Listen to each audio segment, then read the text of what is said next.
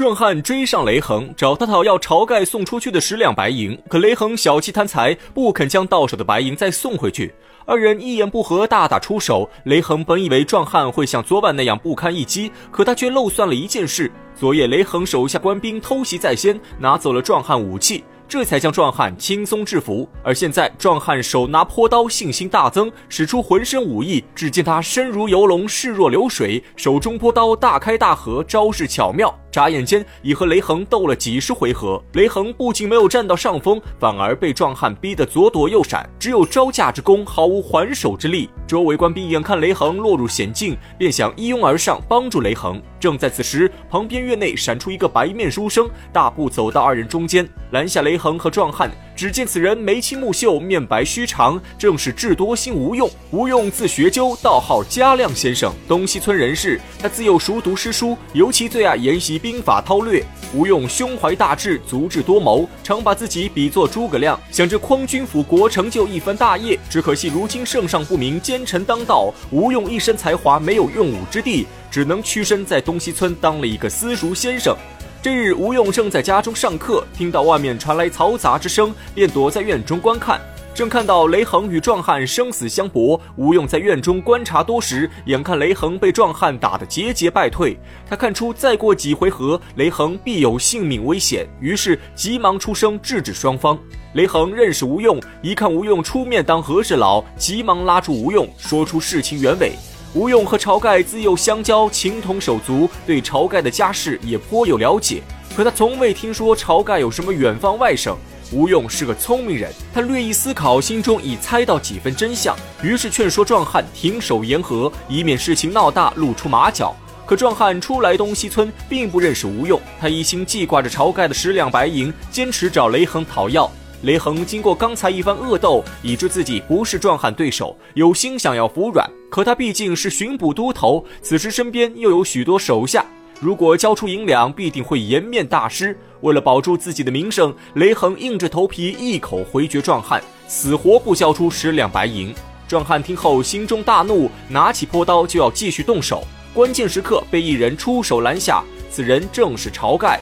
他听手下禀告，壮汉拿着坡刀去追雷横，便知大事不妙，急忙追出家门，刚好拦下壮汉。他先将壮汉斥责一通，然后回头给雷横赔礼道歉。好不容易送走雷横，晁盖立刻拉着壮汉和吴用返回家中。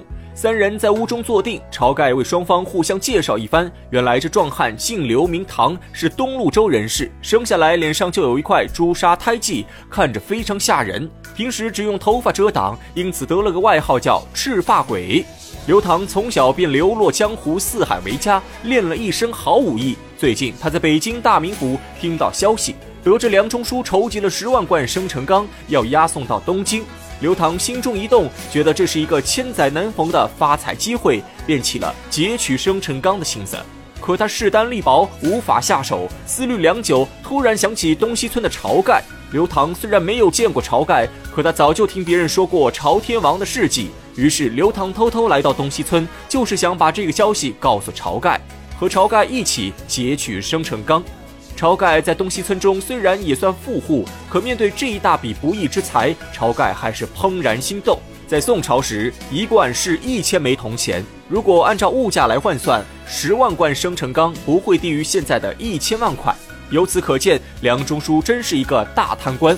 晁盖光明磊落，行侠仗义，生平最痛恨这些贪官污吏。他知道梁中书为了凑齐十万贯生辰纲，必然是到处压榨百姓，克扣赋税。想到此处，晁盖直接决定半路劫走生辰纲，把他们重新分给遭受迫害的穷苦百姓。晁盖并不是鲁莽之人，他知道如此贵重的礼物，梁中书肯定会派高手护送。此事还需要从长计议。他从小和吴用一起长大，知道吴用胸有韬略，富有良谋，本就想抽个时间将此事告诉吴用，让吴用出谋划策。今天刚好碰见吴用，晁盖便拉着吴用一起商量如何劫取生辰纲。三人正在屋中商议此事，有下人来报，门口有个道人要见晁盖。晁盖以为对方是来化缘求米，便让手下拿几升米打发道人。谁知没过多久，下人又来禀告，那道人不收钱米，表示自己不是为化缘而来，是有要事面见晁盖。庄客不让道人进门，道人便直接动手，将十几位庄客全部打倒在地。晁盖一听，急忙出屋查看，走到院中，正看见道人大发神威，将晁盖十几个庄客打得狼狈逃窜。晁盖站在原地仔细观察道人，发现此人相貌清奇，仙风道骨。晁盖看出道人有非凡本领，连忙请他入屋谈话。二人进入屋中，道人这才说出身份，原来他名叫公孙胜，道号一清，是冀州九宫县人士，从小喜欢舞枪弄棒，后来拜了二仙山紫虚观罗真人为师，苦修多年，学成一身道术，能呼风唤雨、腾云驾雾，因此有个外号叫做入云龙。公孙胜道术有成后，师傅便让他下山历练。在行走江湖时，公孙胜无意中听到生辰纲的消息。此次来找晁盖，也正是为了约晁盖一起劫取生辰纲。晁盖一听，心中大喜，立刻叫出吴用和刘唐，给公孙胜介绍一番。当下四人聚在一起，商量如何劫取生辰纲。吴用不愧是智多星，沉思片刻，已经想出一计。他带着晁盖等人来到一处地方，此地正是黄泥岗。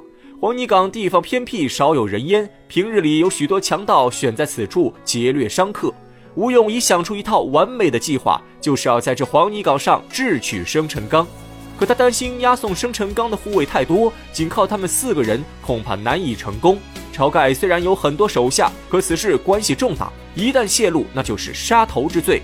因此，只能找可信之人。想到此处，吴用心中一动，突然想起三位好汉，有三个人。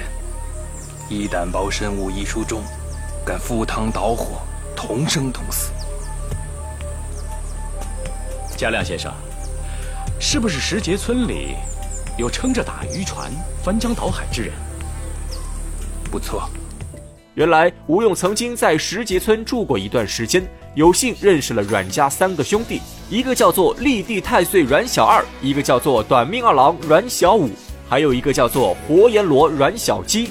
这三人是亲生兄弟，靠打鱼为生。他们三兄弟武艺出众，胆气过人，尤其水上功夫更是出神入化。而且他们兄弟三人最重情义，在江湖上很有名望，被人称作阮氏三雄。吴用与阮氏三兄弟交情深厚，深知三兄弟的为人，眼下人手不够，吴用便想拉着阮氏三兄弟入伙。晁盖一听，大喜过望。他虽然没有与阮氏三兄弟打过交道，可也听别人提过阮氏三雄的威名。事不宜迟，晁盖让吴用立刻出发，去请阮氏三兄弟前来相助。